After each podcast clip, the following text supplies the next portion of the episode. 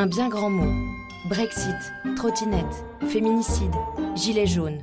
Les mots de 2019, revus et corrigés par Delphine Jouen et Amélie Chabrol. Et tout de suite, acte. Le premier mot.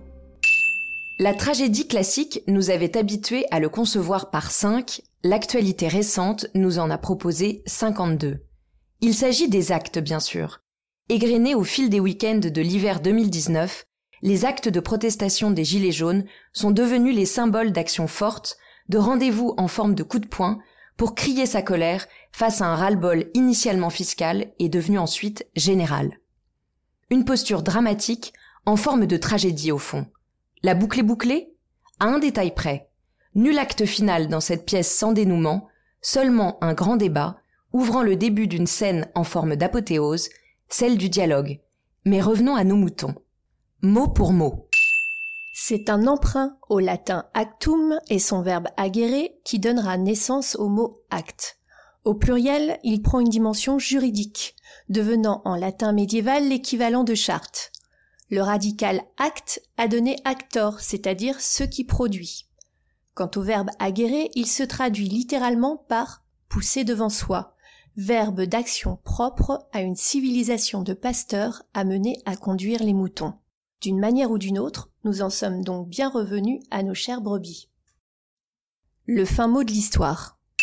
La division en cinq actes fut proposée par Horace et mise en œuvre par Sénèque.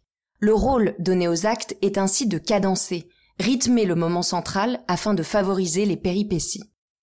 Outre cette division fonctionnelle, on découpe également, à partir du début du XVIIe siècle, les actes en scènes. Au commencement, il y a autant de scènes que d'actes, puis, à partir de 1660, il existe autant de scènes que de personnages qui entrent ou qui sortent. Quant à leur description, les protagonistes de la tragédie classique doivent être admirables physiquement, socialement et moralement. Alors si le mouvement des Gilets jaunes s'est emparé de ce repère classique afin de rythmer les actions réalisées, le temps du héros racinien et de la mise en scène tragique demeure assez lointain. Le mot de la fin. Et l'entracte, me direz-vous?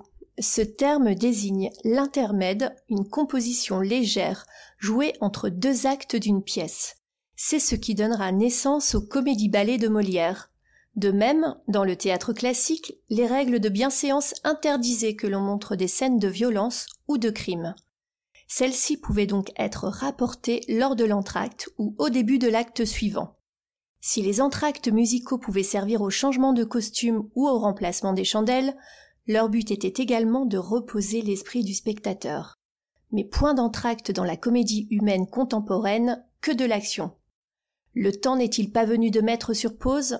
Dont acte. Et sur ces mots, c'est la fin de cet épisode d'un bien grand mot. Si vous aimez nos bons et nos mauvais mots, likez, partagez et commentez ce podcast. Et n'oubliez pas, on ne se méfie jamais assez des mots.